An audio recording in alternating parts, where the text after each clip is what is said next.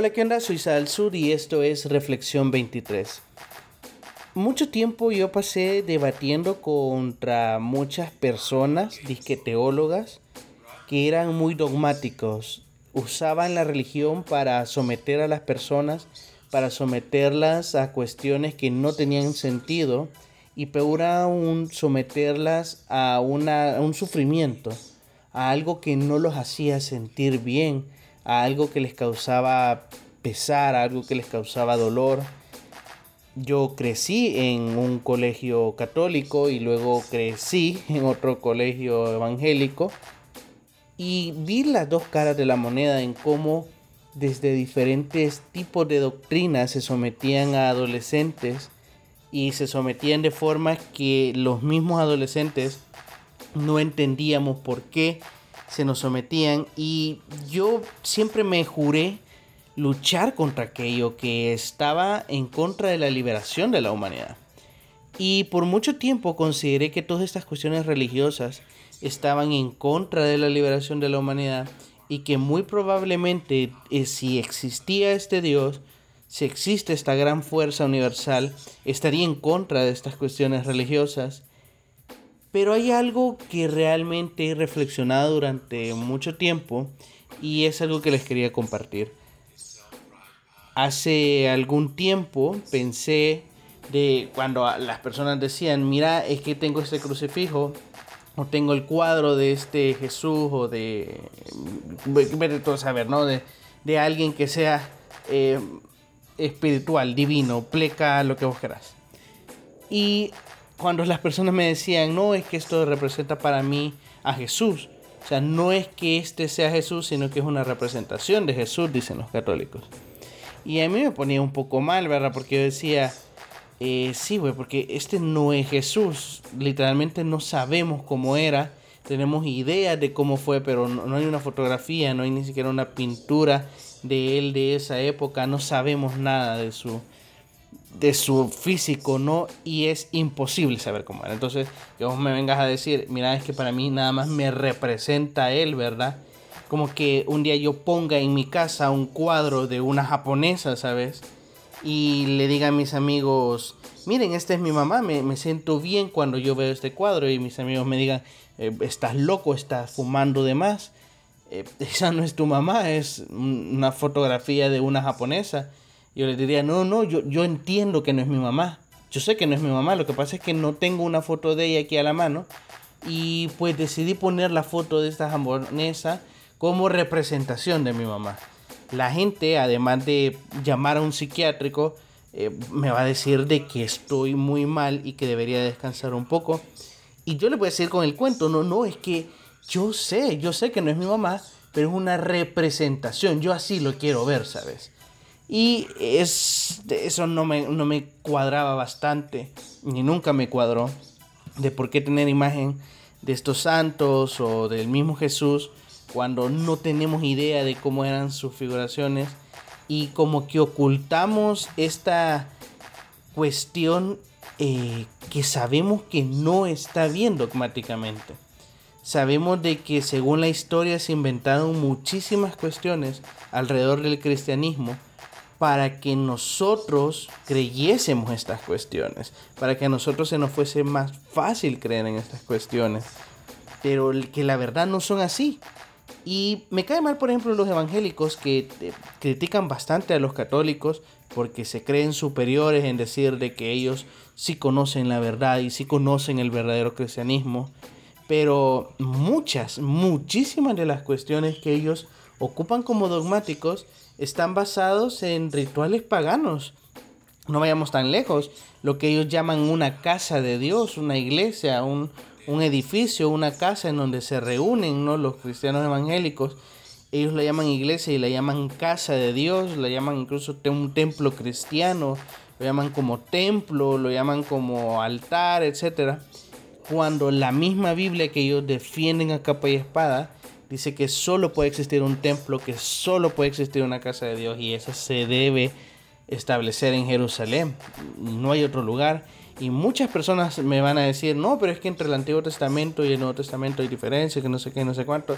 Sí, güey, pero entonces decime dónde es que los apóstoles dijeron de que había que instaurar casas de Dios en cada esquina, ¿verdad? En cada ciudad. Ningún apóstol instauró una casa de Dios o un edificio que fuera semejante a un templo. O ningún apóstol dijo de que había que hacer un símil entre el templo judío, ¿no? y ahora una especie de templo cristiano. Es tan irónico que incluso los mismos evangelios tratan de simbolizar la, la apertura de este Dios, ¿no? Rompiendo el velo en el templo cuando Jesús muere, como queriendo decir, güey, hoy entramos aquí todos, todos son bienvenidos a este lugar. Y nosotros creamos otro dogma, otras reglas para someter a las personas.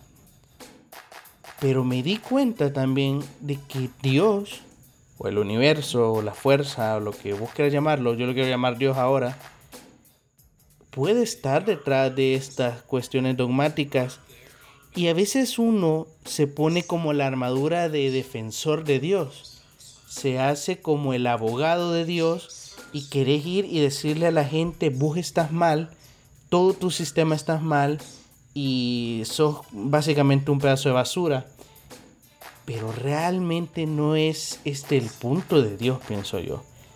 Y son dos cuestiones bien esenciales. La primera es que muchas de las cuestiones religiosas que han pasado muchísimas personas que a veces han sufrido, pero a veces han sido bendecidas, no han sido necesariamente malas. Y te pongo un ejemplo muchas de las cuestiones eh, dogmáticas que yo viví dentro del cristianismo me ayudaron a ser mejor persona, me ayudaron a poder cumplir un mejor rol eh, para con mis amigos, para con mi familia.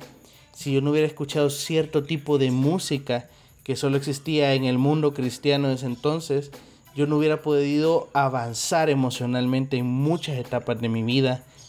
Y le voy a decir algo muy importante para mí hace algún tiempo yo iba a una pequeña parroquia católica, yo no soy católico, ¿no? Pero yo iba a una pequeña parroquia católica que hay cerca de mi casa y a esto de las 3, 4 de la tarde había como una especie de misa especial, no lo sé, donde consagraban el cuerpo de Cristo y había un silencio sepulcral, habían alrededor de unas 10, 15 personas regadas en toda la parroquia y el padre estaba haciendo una especie de ritual, pero todo en silencio. Y era todo tan solemne, tan, no sé, sublime, tan espiritual, que para mí estar ahí era un significado de paz, un significado de tranquilidad, un significado de sosiego, estar ahí sentado, enfocado en lo que estaba, en donde yo pude dejar mi celular, no porque me lo prohibieran, no porque hubiera un rótulo que prohibiera el celular, sino que el ambiente era tan sublime que te hacía estar en ese lugar. Porque te ha pasado, ¿no? De que estás en lugares en donde no estás. Estás ahí en el aula de clases, pero no estás en el aula de clases. Bueno, yo estaba ahí en la parroquia y estaba ahí sentado. Mi mente estaba ahí enfocado y muchísimos días yo fui ahí a buscar paz y encontré paz. Encontré paz en ese ritual, encontré paz en ese lugar religioso, encontré paz en ese lugar que para mí era como un símbolo en contra de la liberación de la humanidad. Y encontré también de que estas cuestiones que yo llamo malas, no son malas si vos también sos susceptible a la voz de Dios. Porque este Dios, este ser, está hablándonos constantemente a través de todas las cosas. Las cosas que nosotros consideramos buenas, para Él pueden llegar a ser malas. Y las cosas que nosotros consideramos malas, para Él al final pueden ser buenas. Porque no es que llamemos bueno a lo malo y a lo malo bueno, sino que desde la perspectiva de este ser divino, todo lo que está a nuestro alrededor puede jugar a nuestro favor, puede jugar a aprender, puede jugar a enseñarnos una lección de cómo sobrellevar la vida. Y estando en esta parroquia, llegué a sentir a Dios quizás, no lo sé. Lo que sí estoy seguro es que sentía una enorme paz, un enorme eh, flow, ¿sabes? Un, un momentum, algo que no necesité ningún puro de marihuana. Fue algo impresionante y lo pasé muchísimas veces y bueno, por los hábitos, por las rutinas, dejé de ir, pero me cambió la perspectiva de no llamar a todo, a todo lo que fuese religioso como algo estúpido o como algo dogmático o como algo que te aprisiona, sino que hay muchísimas cosas de esta cuestión religiosa que realmente te puede liberar si vos sos susceptible a la voz de Dios.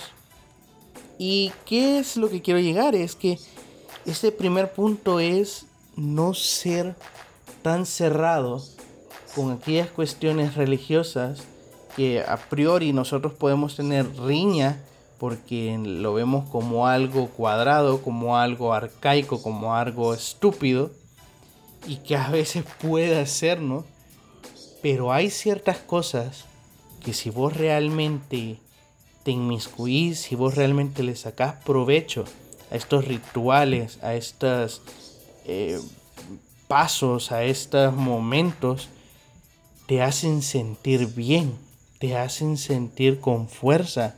Muchísimas veces el haber yo seguido los pasos que me enseñaban en ciertas iglesias, me ayudó a mí emocionalmente a salir adelante. Y hoy tengo otras herramientas, hoy tengo otras herramientas psicológicas, terapéuticas, hoy medito, etc. Y creo que hay herramientas que me convienen a mí mejor, pero, y esto es el segundo punto, ¿quién soy yo para juzgar el camino espiritual de otras personas? ¿Quién soy yo para decir de que esta persona no pueda acercarse a Dios a través de este ritual en específico? Yo estoy consciente y te puedo dar un miles de datos históricos y comprobados de cómo realmente las iglesias, estos edificios que los evangélicos llaman como casas de Dios, o incluso los mismos católicos, ¿no? Que tienen como, como hogar de Dios, ¿no? Y que tienen el, una caja especial donde ahí habita Dios, yo te puedo demostrar de que no es así y que no podría ser así porque estos son nada más rituales paganos que heredamos de Roma y no precisamente de los apóstoles cristianos. Y te puedo dar un montón de datos, pero si vos has llegado a sentir paz y plenitud en medio de tu angustia, en medio de tu dolor, en medio de, esa cuestión que vos querés escapar y que ya no sabes qué hacer y llegas a estos lugares y te sentís bien y encontrás ánimo y seguís adelante y tal vez encontrás a otra persona que está ahí y te abraza y te dice ánimo y, te, te dan las energías para despertarte el día siguiente, ¿quién soy yo para venir con toda mi enciclopedia, ¿no? que básicamente le he bajado de Wikipedia? y decirte que lo que has vivido es una estafa, que es una farsa, que no puede ser así. No puede ser así porque eh, mi Dios no podría permitirse el darte un tiempo de paz en estas condiciones.